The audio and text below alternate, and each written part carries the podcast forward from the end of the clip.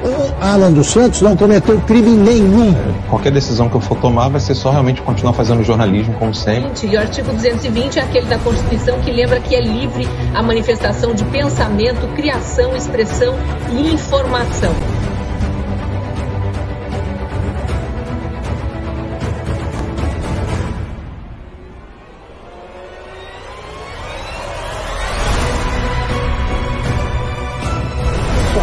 Está escrito ali que você que não existe crime cometido com palavras. Não existe. Está na Constituição, não existe. Media and TV, not only in America, but in Europe, saying that people do not support Bolsonaro. So what is this, what you see in the street on the, on the, on the screen right now?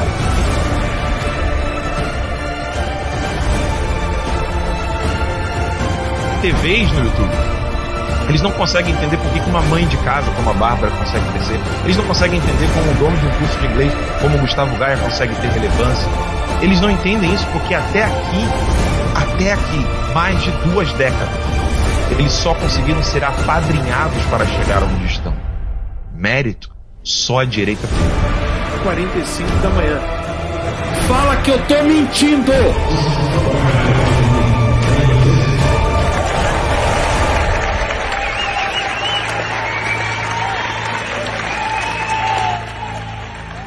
Tenho medo de vocês, não, rapaz!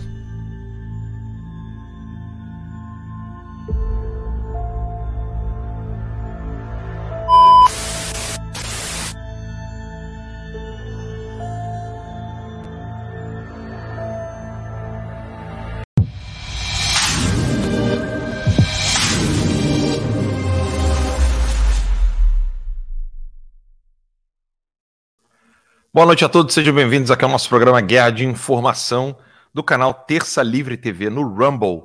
Nós estamos em parceria com o Notícia Sem Máscara.com. Uh, então eu peço que vocês visitem o site noticiasemmáscara.com e também você que está nos ouvindo depois é, por meio do Spotify. Nós estamos sempre colocando o nosso programa lá, vez ou outra, quando não tem programa, é, porque, é por isso que não vai para lá, né? Então não é que não, não colocamos programa. É porque às vezes tem alguma dificuldade, como aconteceu ontem, né?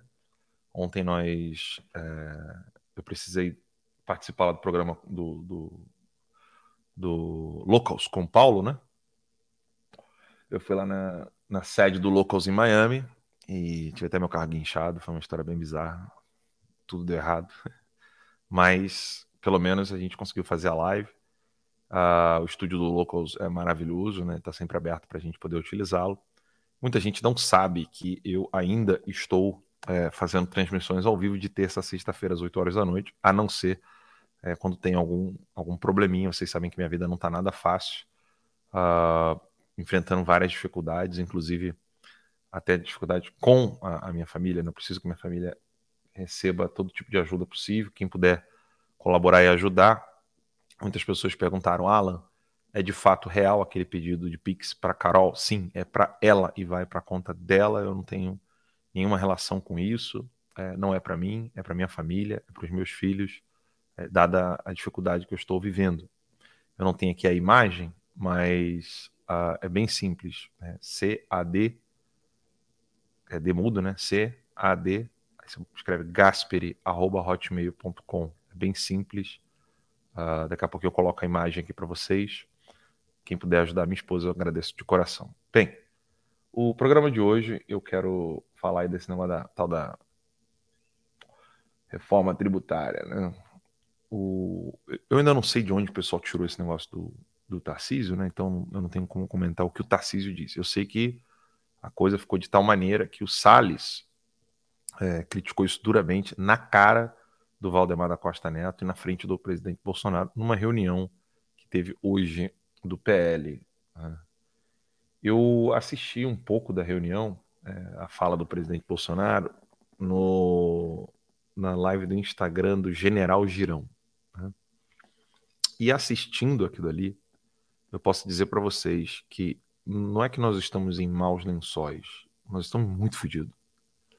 Muito, porque eu fiquei imaginando um comunista assistindo aquele, aquela reunião Uh, mas eu não estou falando de comunista lá do Foro de São Paulo, Cuba, o Partido Comunista Chinês. Não, não. Eu estou falando de reunião de DCE. Tá? Uma reunião de DCE, eles devem rir daquela reunião ali. Porque é um troço patético. É inacreditável que aquele tipo de reunião é uma reunião de adultos. Vou ser bem sincero para vocês. Uh, eu vi coisas como: ô, oh, oh, silêncio! Enquanto o Salles estava falando, enquanto o presidente Bolsonaro estava é, discursando no início, várias pessoas se intrometendo, sabe, na, na fala do, do presidente Bolsonaro. Fiquei olhando aquilo, falei assim: será que são adultos mesmo? Será que não, sei lá, não é cosplay, não? Tipo, deve ter alguém vestido de, de deputado, vestido de, de presidente de partido, não sei, eu fiquei olhando aquilo e se vou ser bem sincero para vocês, aquilo é vergonhoso, cara. Deixa eu ver se eu acho algum vídeo da, da reunião rápida aqui no Twitter. Eu tenho até o um vídeo aqui, mas eu quero eu quero colocar um vídeo da reunião mesmo sem áudio, transmitindo por uh, aqui tem um vídeo aqui. Deixa eu botar no, peraí, deixa eu tirar do do volume aqui. Quero mostrar para vocês, assim, é, é, um negócio meio, meio vergonhoso, sabe? Eu olhei aquilo ali, eu falei assim, pô, nego tá de sacanagem, não é possível. É, é, deve ser piada isso aqui. E, óbvio, né, o discurso do presidente Bolsonaro nem parece que ele vai ser preso. Esse aqui é o discurso, né? Essa é a reunião. Não, não parece um clima assim, tipo, tá tendo, tá tendo tiroteio no Complexo da Maré, o pessoal tá sendo morto, preso teve um cara que perdeu o olho. É, não, não, parece um discurso é, de, de uma situação realista. Gente, um, uma mulher tomou um tiro na cara e teve o panfleto Bolsonaro jogado sobre o corpo dela. Quando eu vejo a reunião desse pessoal, a preocupação deles, eu fico olhando, é óbvio que vocês podem é, olhar para isso aí e falar assim, agora vai, que não sei o que, que não sei o que. Vocês podem é, olhar isso e se entusiasmar. Eu não tenho como mais, eu não, eu não tô mais em condição de olhar uma coisa dessa e me entusiasmar. Aí a situação piora por causa disso aqui. Eu vou, vou voltar aqui para que vocês assistam desde o início, né? O Bolsonaro e a fala do Tarcísio. Vamos ouvi-los aqui para que vocês entendam o tamanho da merda, né? A Câmara, começa com vocês. Nós temos que ter alguns dias a mais para chegar no consenso.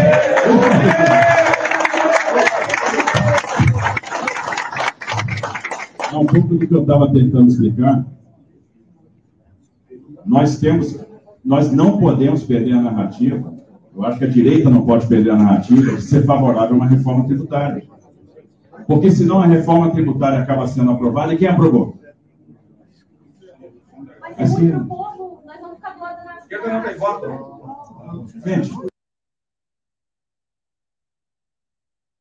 Olha, gente, um, uma reunião dessa, assim, de discordância, desse patamar, porque isso aí não é o, o líder do movimento do Pará, com o líder do movimento do Espírito Santo, batendo uma conversa com o líder do movimento de São Paulo e do Rio de Janeiro.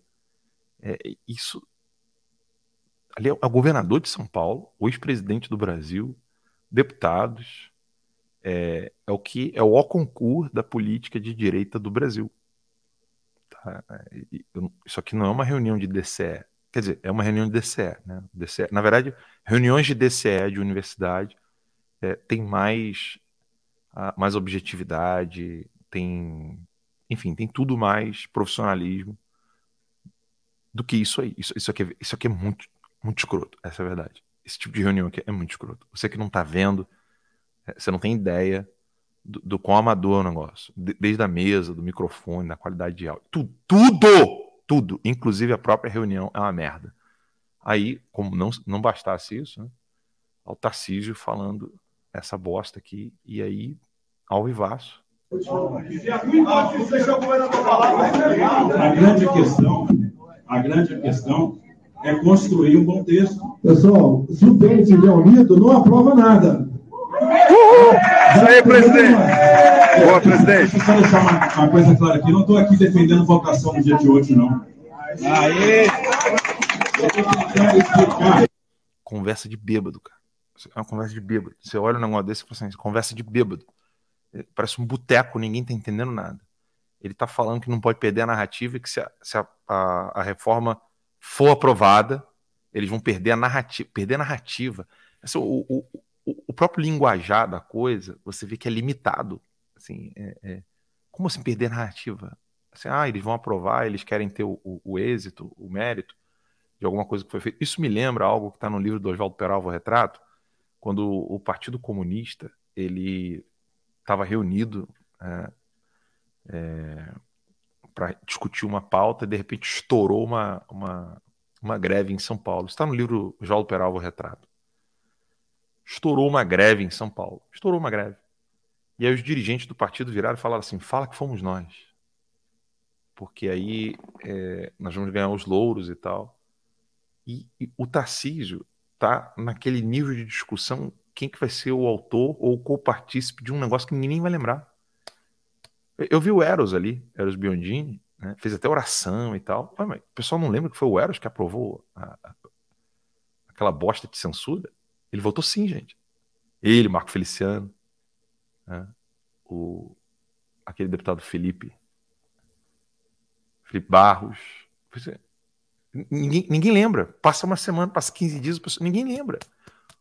Se, se a tese do Tarcísio ainda fosse alguma coisa válida, o pessoal pelo menos ia lembrar, ó, ó, o fulano ali tá votando por censura, né? Fulano ali tá querendo censura. Mas nem isso a galera lembra. Nem isso, Tarcísio. Nem isso. Mas piora, piora. Calma que piora. Calma que piora. Vamos continuar aqui. Eu estou tentando explicar.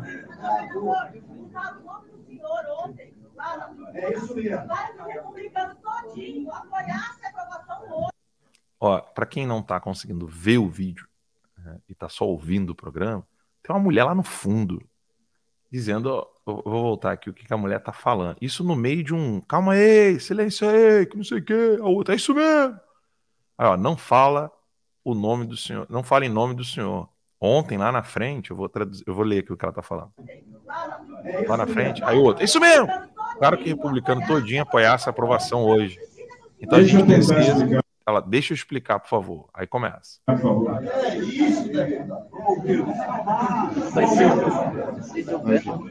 O que eu estou querendo explicar e estou vindo aqui explicar com a maior humildade do mundo é que eu acho arriscado para a direita abrir mão da reforma tributária. Eu acho arriscado para a direita abrir mão da reforma tributária. calma, calma que piora. Porque, tudo bem, gente, se vocês acham que a reforma tributária não é importante, não votam. pô.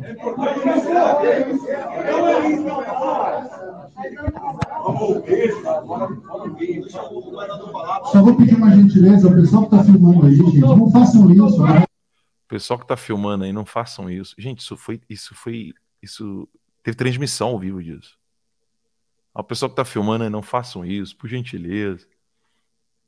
E aí você olha uma coisa dessa. E você imagina, imagina o. Você imagina, por exemplo, o Dirceu dando um pulinho lá para bater um papo com Miguel Dias, lá da, de Cuba.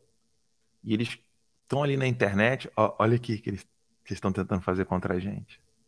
Você imagina o Fernandinho Beiramar ouvindo alguém comentar com ele lá. Olha, eles estão tentando fazer isso. Imagina alguém do PCC, do narcotráfico, olhando uma reunião dessa. É vergonhoso, é vergonhoso pra caramba. Não é porque é, é vergonhoso porque eu quero que a direita cresça. É vergonhoso porque isso aqui é vergonhoso em qualquer circunstância, em qualquer situação. Em qualquer situação isso aqui seria vergonhoso. Reunião de síndico de prédio, é, reunião de. sei lá. Pensem o que quiser. Isso é vergonhoso. Agora vamos lá. Um assunto que ninguém quer tratar. O que, que vem a ser de fato a porra da reforma tributária? Não, não só o que o PT está querendo fazer, mas o que, que é isso, né? De fato. Então vamos lá. Coloquei um artigo no Notícias Sem Máscara explicando o seguinte: o sistema tributário que temos hoje no mundo é resultado de um longo processo histórico e varia significantemente entre os países. Uma visão geral de como o sistema tributário modificou ao longo do tempo é importante para compreendermos esse processo. É importante também ressaltar que cada país possui seu próprio contexto e peculiaridades em relação à criação de seu sistema tributário. Antigamente, em sociedades mais antigas, a tributação muitas vezes era baseada em formas primitivas, como a coleta de produtos agrícolas ou de metais preciosos. No entanto, à medida que as sociedades evoluíram, os sistemas tributários se tornaram mais complexos e sofisticados. Esse evoluído aqui é, é, é, é bem sarcástico, tá? Durante a Idade Média, por exemplo, muitos países adotaram sistemas tributários feudais, em que os senhores feudais cobravam impostos sobre as terras e os produtos produzidos pelos camponeses. Esse sistema era altamente descentralizado e fragmentado, além de muito baixo em comparação com o atual, por exemplo, no Brasil. Com o passar do tempo, os estados modernos foram se formando e buscaram maneiras mais eficientes de financiar as suas próprias atividades. No século XVII, com a ascensão do absolutismo monárquico, muitos reis começaram a centralizar o poder e a criar sistemas tributários mais estruturados. Impostos sobre bens de consumo, como alimentos e mercadorias, foram implementados para sustentar as despesas do Estado. A Revolução Industrial no século, nos séculos XVIII e XIX trouxe mudanças significativas na economia e nas relações sociais, o que também influenciou o sistema tributário. Com o crescimento do comércio, da indústria e do trabalho assalariado, novos tipos de impostos foram introduzidos. Impostos sobre a renda, por exemplo, foram implementados para arrecadar recursos com base nos ganhos individuais. Uma violação à propriedade privada que ocorria mais de uma vez no fruto do trabalho humano. Ou seja, o tributo em si, ele, quando as pessoas falarem para você assim, não, é que lá naquela época do período feudal, pera lá, calma lá, amiguinho calma lá. No sistema feudal, você tinha ali o confisco né, de parte daquilo que se produzia, mas era restrito apenas à questão agrícola. Hoje, por exemplo, quem trabalha com o agro, né, quem planta alguma coisa, paga imposto quando planta, paga imposto quando rega, paga imposto quando colhe, paga imposto quando vende, paga imposto quando consome. E depois não vai pagar mais impostos. Então vamos, vamos continuar tratando desse tema aqui, que eu acho que é de extrema importância que vocês entendam. A força comunista. No século XX, especialmente após a Segunda Guerra Mundial, houve um aumento na intervenção do Estado na economia e uma expansão dos sistemas socialistas sob a máscara de bem-estar social. Isso levou ao aumento da carga tributária em muitos países, com a criação de novos impostos e a implementação do já, e a ampliação dos já existentes nunca chegam a uma arrecadação suficiente e o Estado quer sempre mais. Os sistemas tributários são orquestrados por uma série de fatores. Os defensores do confisco, o real nome do tributo, criam teses maquiadas para omitir o real motivo. Falam de princípios como de justiça fiscal, necessidade de arrecadação, para financiar os gastos da máquina estatal, inclusive criando incentivos econômicos em políticas sociais, com muitas aspas, no intuito de esconder a própria ineficiência estatal. O confisco não é uma ferramenta para os governos em busca pelo equilíbrio entre o financiamento das atividades estatais e o incentivo ao crescimento econômico, mas uma máquina de fazer dinheiro com o suor dos outros. Ou seja, o imposto é roubo. Vejam, o que nós estamos é, falando aqui é para deixar claro que qualquer empresa com a ineficiência do Estado seria uma empresa que não teria clientes. Então, eu quero que você que está me assistindo agora saia dessa política do dia a dia por uns segundos e preste muita atenção no que eu tenho a dizer para você. Tá? O Estado, ele é uma empresa no sentido de que ele tem uma empreitada, ele tem um trabalho a fazer, ou seja, as pessoas que estão ali compondo o que eles chamam de Estado, elas estão agindo, elas estão fazendo coisas. No Brasil, no caso do Brasil, hospital, escola, estrada, etc, etc. À medida em que eles vão arrecadando o dinheiro da população para prover é, o que seria né, segurança, no sentido força policial, arma dos policiais, treinamento, é, segurança dos policiais, é, gastar dinheiro para manter o criminoso na cadeia, gastar dinheiro para socorrer as pessoas nos hospitais, pagar os médicos, pagar a moça da limpeza, pagar o prédio, pagar a construção do prédio, enfim, estradas. O Estado, se ele fosse uma empresa e tivesse um concorrente, ele iria falir. Mas o Estado, ele não é uma empresa que tem concorrente, ele é a única. Ele é uma empresa absoluta. É um poder absoluto, mais do que divino, porque ninguém pode. Tanto é que o Alexandre de Moraes diz que quem atentar contra o Estado tem que ser preso, morto, caralho, tudo, né? Então, assim, é mais do que respeitar a Deus. Então, se você fizer alguma coisa contra uma religião qualquer, se você quebrar um terreiro, se você bater, quebrar uma igreja, se você destruir uma igreja evangélica, católica, você não vai ter as mesmas penas de alguém que fez um ato que seria atentado, com muitas aspas, ao Estado. Então, o Estado ele tem uma, ele tem uma, uma característica divina, divina na mente dos que os defendem. Então, veja, para que essa atividade permaneça, ele precisa de dinheiro, ele precisa gastar para poder fazer coisas. E é você quem paga o tempo todo. Até o cara que não quer pagar impostos, como por exemplo aquela pessoa que vai sonegar os impostos, até ela está pagando imposto de alguma maneira. Está pagando imposto quando, quando, quando compra o pão, porque o real valor do, do trigo com pão e o lucro que o cara vende tem que colocar o, o, o que ele paga de imposto para vender para você. Porque o Estado vai comer um pedaço daquele dinheiro do pãozinho. Um pão que você compra na padaria, um mísero pão francês, ele já vem com o Estado ali comendo dinheiro.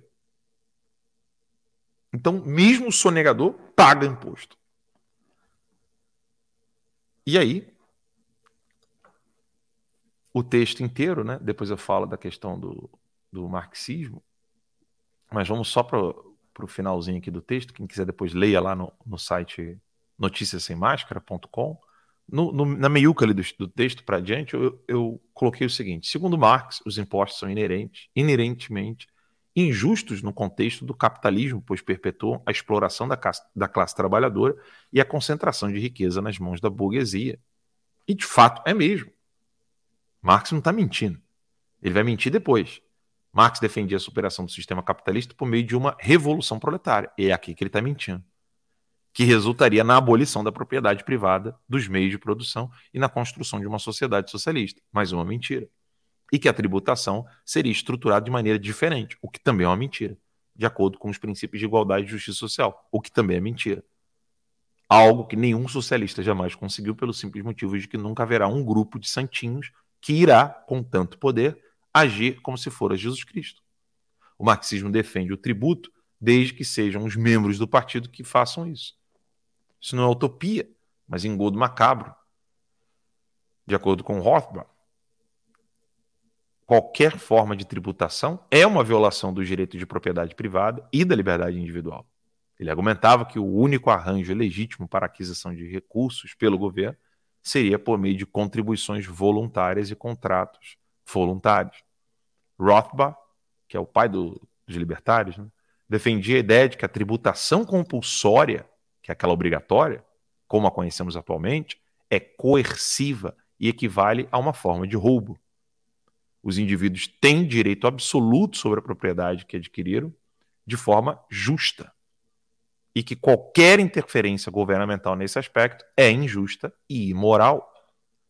Dentro dessa perspectiva, Rothbard defendia a eliminação completa dos impostos e a substituição do financiamento governamental por meio de mecanismos voluntários, como doações privadas, contratos de segurança e serviços competitivos oferecidos por empresas privadas. É bem utópico o que ele acredita, mas o ponto aqui é de fato mostrar que é, o imposto, por si só, ele já é uma violação. Os impostos distorcem a economia e prejudicam a liberdade individual, pois retiram recursos dos indivíduos e os redirecionam para usos determinados pelo governo, muitas vezes sem o consentimento dos confiscados. É um mecanismo de coerção que fortalece o poder estatal e limita a autonomia individual. Ora, se você já entendeu isso aqui, eu nem preciso continuar o texto, porque o texto ali diz, né? Eu confesso que acho ofensivo dizer para o meu leitor o que desejam os comunistas com o confisco.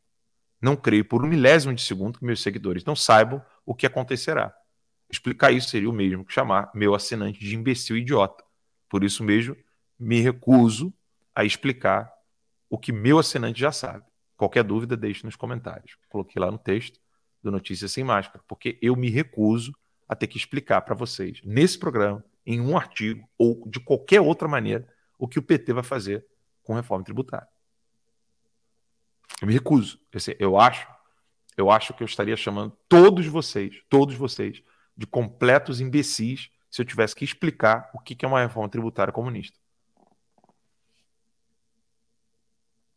Eu não vou fazer isso nunca, porque é uma maneira de, de ofender a cada um de vocês.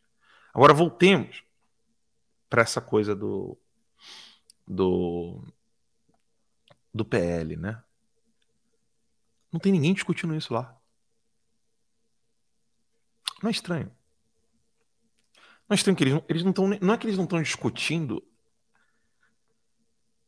É, um aspecto de uma possível reforma tributária. Eles não estão discutindo nem mesmo essa reforma tributária que está aí. Que não é reforma. Né? Quer dizer, é reforma no sentido de que vai modificar para pior. Mas nem isso os caras estão discutindo. Ou seja, eu não sei nem o que comentar com vocês. Já falei que os meus seguidores, ou algum curioso que apareça aqui, tenha algum tipo de utopia de pensar que a política eleitoral ela pode resolver alguma coisa, eu ainda acho compreensível. O que para mim não é compreensível as pessoas entenderem ou pensarem que esses políticos que não conseguem fazer uma reunião é que podem trazer algum tipo de mudança para o Brasil. Isso para mim é difícil de imaginar. E infelizmente é o que está, é o que está acontecendo nesse exato momento.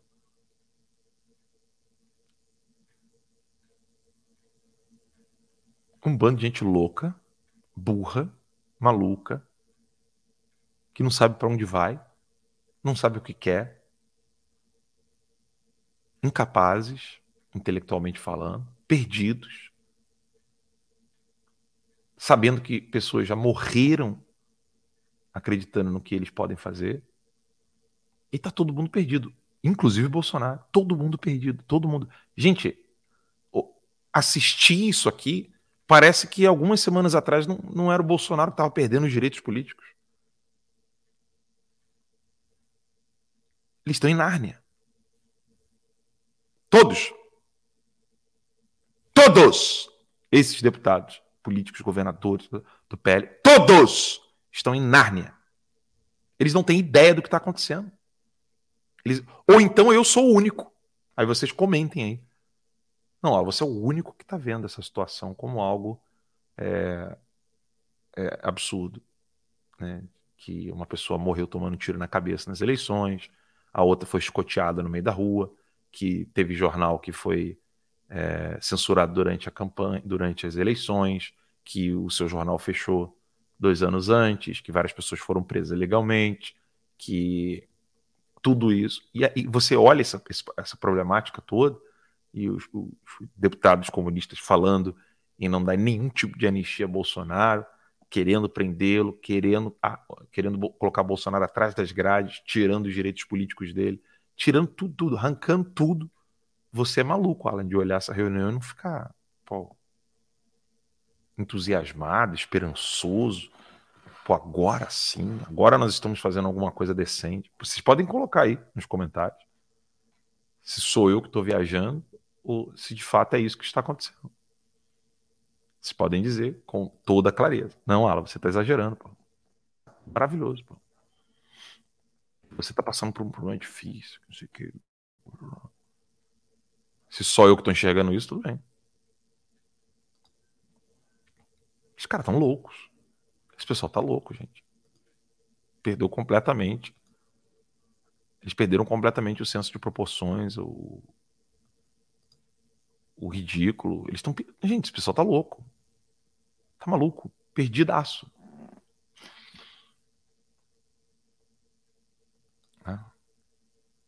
Isso aí não se trata de reforma tributária. Isso aí não se trata de reunião de partido. Tá tudo assim é, amadorismo, não tem nenhuma noção de nada do que está acontecendo. E para piorar, né? Eu escrevi um artigo no Notícias Sem Máscara que é sobre a direita não saber para onde ela para onde ela vai e o que, que ela quer, se ela realmente quer ter poder ou não, etc. E num dos artigos eu critiquei o fato de que a direita não tem projeto de poder. Ou seja, ela não. Que poder a direita quer ter, né? Esse é o, o título do artigo. Que é esse aqui, ó. Esse aqui é o, o artigo. Que poder a direita quer ter? Se um projeto de poder precisa ser pensado, é necessário afirmar que todo direitista que tem ojeriza ao estudo é ou um imbecil ou paciente psiquiátrico. E aí eu explico, né? Se não há um grupo querendo poder, mandará quem assim o deseja. Porque é meio óbvio. Se tem dois grupos e um não quer ter poder, então quem vai assumir é quem quer, quem quer ter poder. E nesse sentido, é triste a situação brasileira. Os que se identificam com o desejo de liberdade de expressão e economia de mercado no Brasil chamam-se próprios de direita. A maior parte dos que possuem esse sentimento não estão em grupos não possuem formação intelectual acima da média de países civilizados e ouso dizer que não sabem dizer o que realmente desejam, expressando-se de modo confuso e repleto de chavões.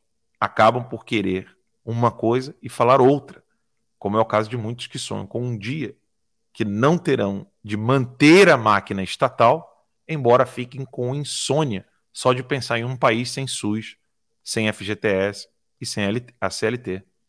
A coisa é quase esquizofrênica.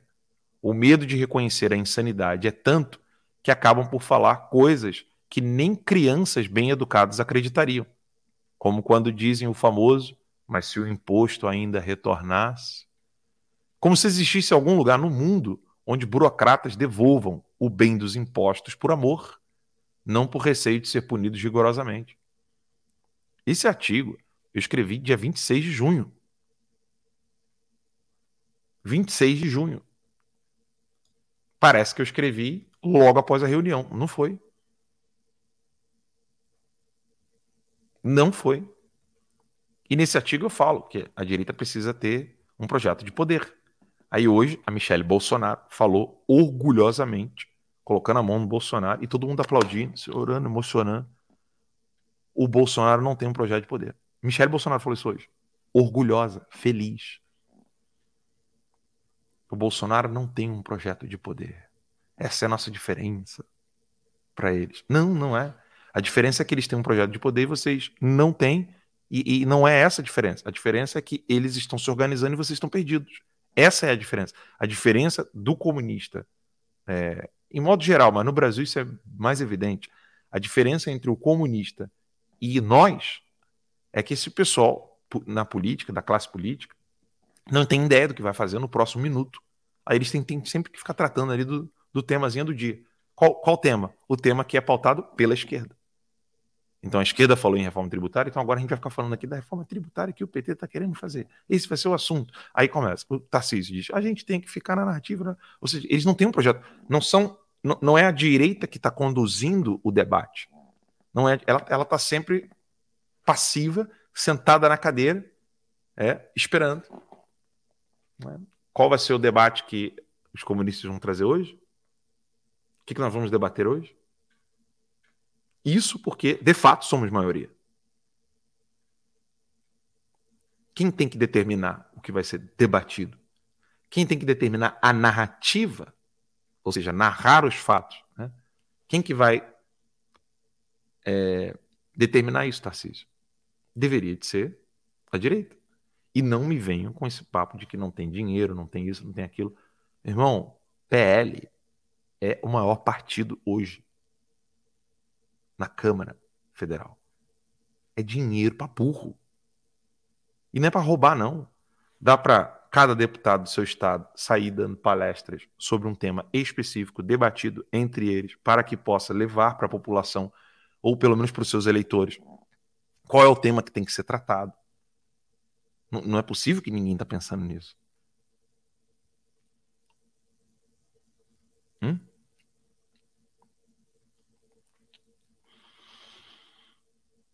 Eles estão igual barata tonta, mais perdido que pinto no lixo.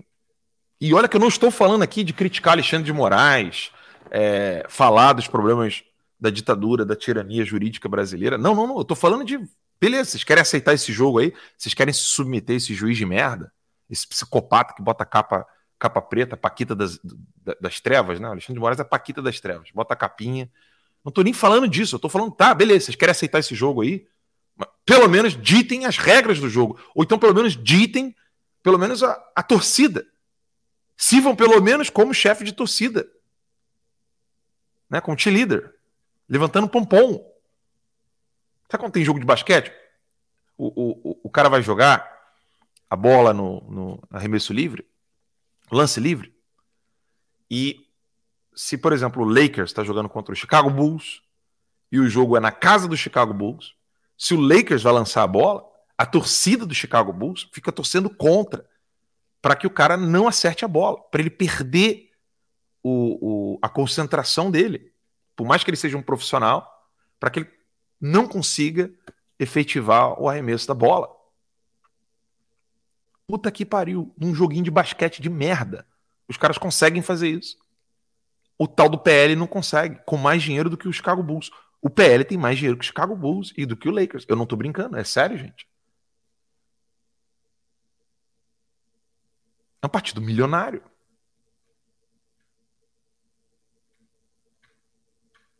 Então, é, é que vocês vêm para cá só tomam porrada, né? Vocês não vão ter nenhuma gotinha de, de, de engodo e engano. Esse é o terça livre. Vocês não vão chegar aqui e ouvir coisinhas bem legais, é, análises futurísticas, é, conversas de boteco. Sinto muito. Eu queria muito poder estar aqui falando para vocês como já fiz isso em outros momentos, falando do que o Ernesto estava fazendo, do que o, o, o Salles estava conseguindo obter. Mas é, a gente não está mais nessa situação e eu estou aqui agora mostrando para vocês que esses políticos não têm ideia do que fazer numa situação como essa. E eu estou falando aqui coisinhas sim, simplíssimas para vocês. Uma reunião de 10 deputados com o PL para poder usar a máquina do próprio partido. Pode ser migalha, precisa ser muita grana, não, pode ser migalha do partido para poder realizar palestras em todo o território nacional com temas específicos. Um, dois, três, quatro, cinco temas específicos de esclarecimento do problema do imposto, de esclarecimento do problema da máquina pública, da falta de transparência, de como esse dinheiro nunca retorna e que não sei o quê. Por mais que vá se passar essa bosta de, de reforma tributária ou não, pelo menos o eleitor vai estar consciente, vai assim, ah, o fulano ali é aquele lá que, que apoiou o confisco, né? Ou seja, a tal da carga tributária, né, com muitas aspas, ou seja, o, o eleitor comum, simplão ali, entender que imposto é roubo. Se não, quer fazer, não quiser falar roubo, fala que imposto, o imposto é imoral. Né? Mas nem isso. Você vai ter eleitores de direita defendendo imposto. E sempre com aquela aquela mente cheia de esgoto na cabeça, porque aquilo não tem inteligência, Ah, mas se usassem o dinheiro. Ah, porra, meu irmão.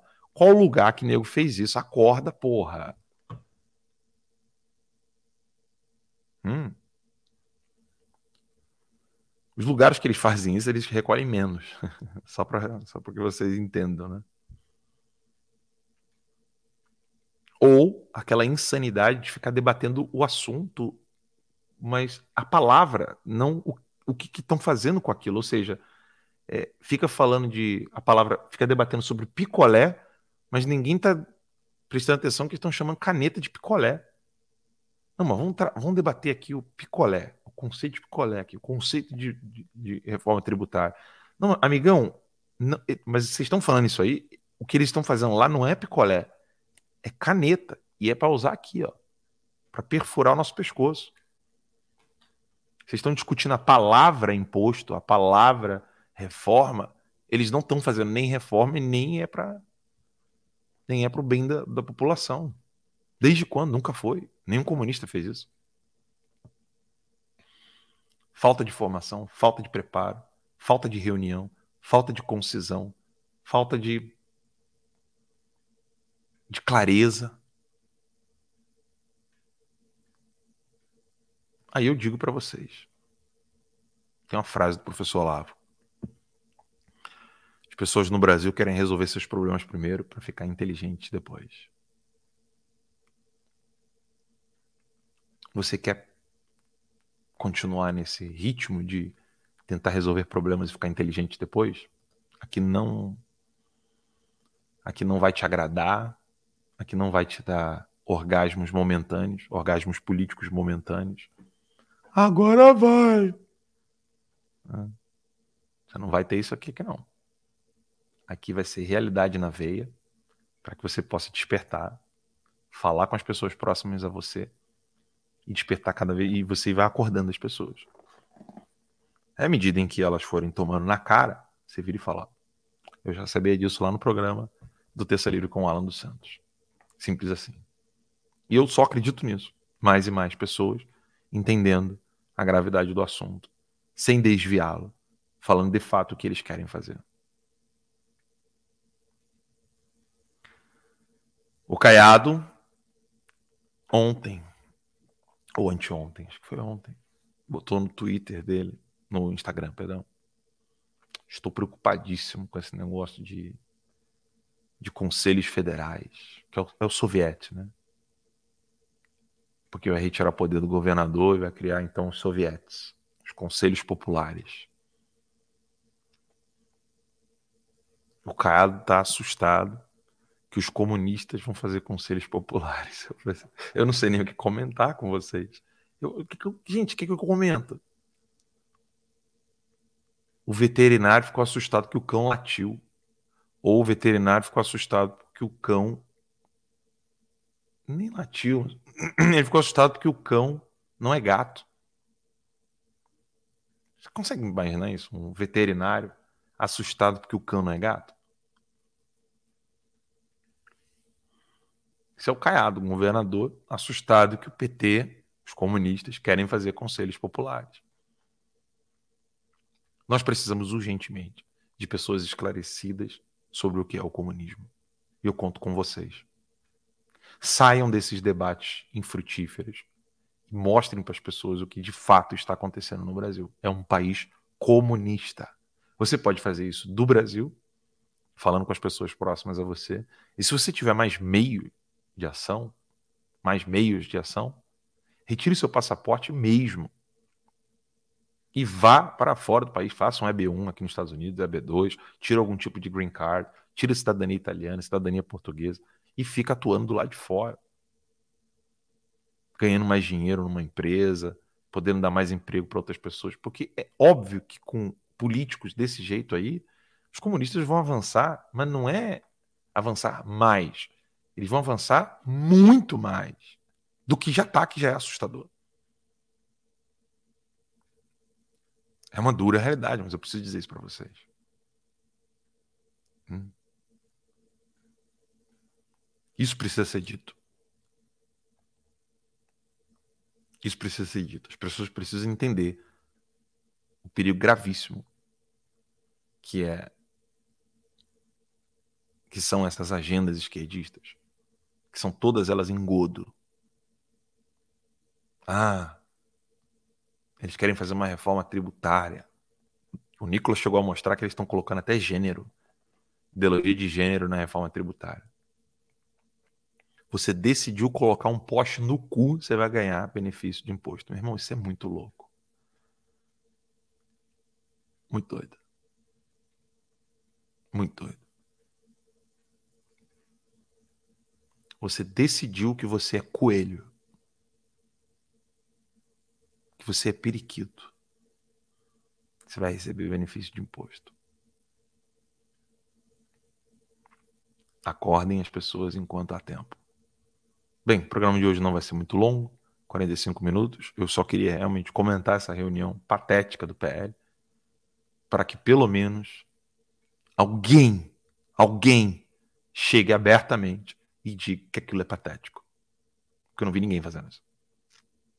Sinto muito. Pode ser que alguma pessoa falou, eu não vi. Mas a, no meu, nos meus contatos, eu não vi ninguém, ninguém falando que essa reunião é uma reunião patética e mostra o nível de incapacidade intelectual e de ação política que esses aí, todos, inclusive o próprio Bolsonaro, não tem ideia do que está acontecendo no Brasil e não tem ideia de como eles vão sair dessa situação. Alguém precisava dizer isso. Aí, como sempre sobe para mim, né? eu já estou me fudendo pra caralho por causa disso. Né? Como sempre sobe para mim, lá vou eu dizer: que reunião de merda. Enfim, é isso. Obrigado a todos vocês e até a próxima, se Deus quiser. Tchau, tchau. Alexandre de Moraes, tá vendo isso aqui? Não tem mistério. Se você botar no Google, você consegue encontrar. Você pode pedir pro Mickey, você pode pedir pra Minnie, você pode pedir pro Pateta, ou você pode pedir pro Pato Donald. É bem simples. Você vai lá, pede para ele e vem me pegar. Beijo. go. Oh,